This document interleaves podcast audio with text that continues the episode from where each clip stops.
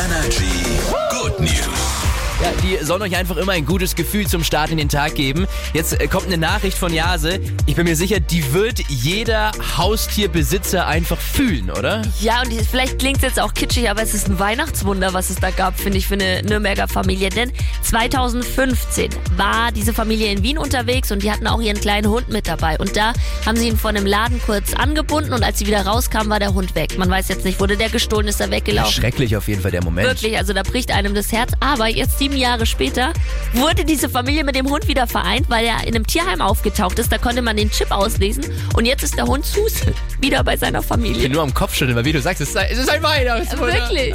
Hier ist Energy. Einen wunderschönen guten Morgen euch allen.